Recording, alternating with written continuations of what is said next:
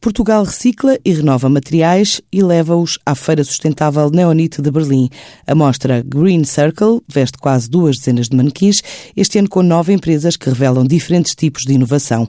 Assim, faz saber a correspondente da TSF na Alemanha, Joana de Sousa Dias. É a nossa primeira feira internacional. A Zuri nasceu há um ano e estreia-se na Neonite. A Zuri é um projeto de hum, impacto social que passa por fazer parcerias com escolas, ONGs e municípios na recolha do plástico das praias, em que nós depois também fazemos um trabalho de sensibilização no terreno, indo às escolas, fazendo workshops com as crianças, ou seja, este é o âmago da Zuri, o impacto social e a participação pelo mundo melhor. E depois tens o lado que acaba por ser a nossa mascote, que são os sapatos. Usando materiais sustentáveis, sublinha a fundadora Adriana Maio.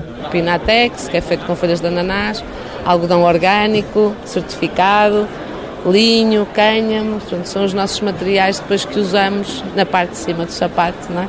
sendo que o plástico está na sola. Também a Lemon Jelly, com três centenas e meia de trabalhadores, veio mostrar o novo rumo da empresa de calçado. Em 2019, a marca também decidiu dar um novo passo e decidiu uh, começar uh, um movimento sustentável, criando uma linha 100% reciclada e penso que atrevo-me quase a dizer que somos a primeira marca a ter uma bota 100% reciclada no mundo. A Neonit recebeu 210 empresas ou marcas sustentáveis de 22 países. Nove são portuguesas. Desde 2014 que a procura por tecidos e roupas nacionais tem sido crescente, sendo o setor já referência a nível de inovação e soluções de sustentabilidade, mesmo em eventos de referência mundial como a Neonit de Berlim.